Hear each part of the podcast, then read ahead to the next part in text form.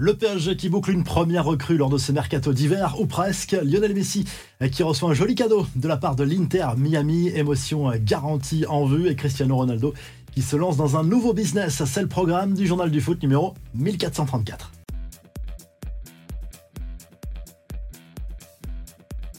On en apprend un peu plus ce mardi dans l'équipe sur la brouille du moment entre Kylian Mbappé et Luis Enrique. On le sait, l'attaquant du Paris Saint-Germain n'apprécie pas vraiment d'être aligné depuis quelques matchs dans un positionnement d'avant-centre. Luis Enrique pourtant persiste et signe un début d'explication de la part du quotidien sportif ce mardi. En fait, Luis Enrique aime que tout le monde participe aux tâches défensives, y compris les attaquants, dans le pressing notamment. Or, Kylian Mbappé n'est franchement pas le meilleur dans cet exercice. C'est pour cela que Luis Enrique aligne en ce moment Kylian Mbappé à la pointe de l'attaque parce qu'il estime que dans ce rôle, il pénalise moins l'équipe sur un plan euh, collectif. Sauf que Kylian Mbappé est clairement moins efficace dans ce rôle-là, c'est très clair. Il est beaucoup plus précieux sur un côté lorsqu'il déborde, lorsqu'il élimine plus facilement les adversaires. Euh, mais la bonne nouvelle dans tout ça, pour tout le monde, c'est que a priori, c'est seulement Quelques infos en bref à l'approche de l'ouverture du marché hivernal, une recrue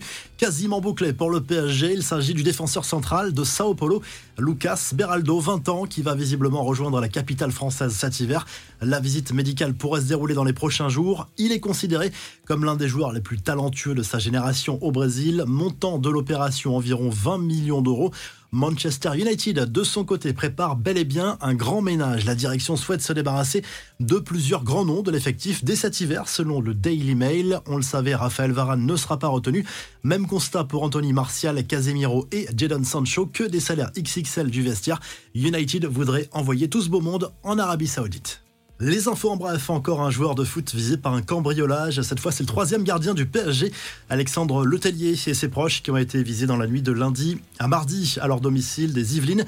Les malfaiteurs ont eu le temps de pénétrer dans la maison et de séquestrer le couple avec leurs deux jeunes enfants. La compagne du joueur menacé avec un couteau, a même été frappé au visage. Trois des suspects ont été placés en garde à vue.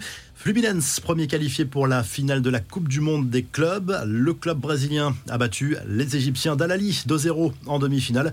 Le vainqueur de la dernière Copa Libertadores a fait la différence à l'usure avec deux buts marqués dans les 20 dernières minutes.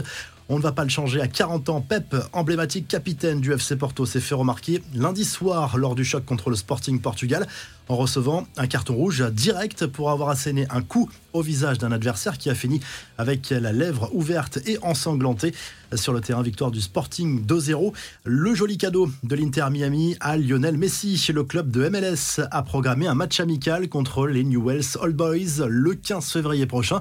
Ça promet de sacrées retrouvailles pour le Ballon d'Or avec le club de son enfance qu'il avait quitté à l'âge de 13 ans avant de rejoindre Barcelone.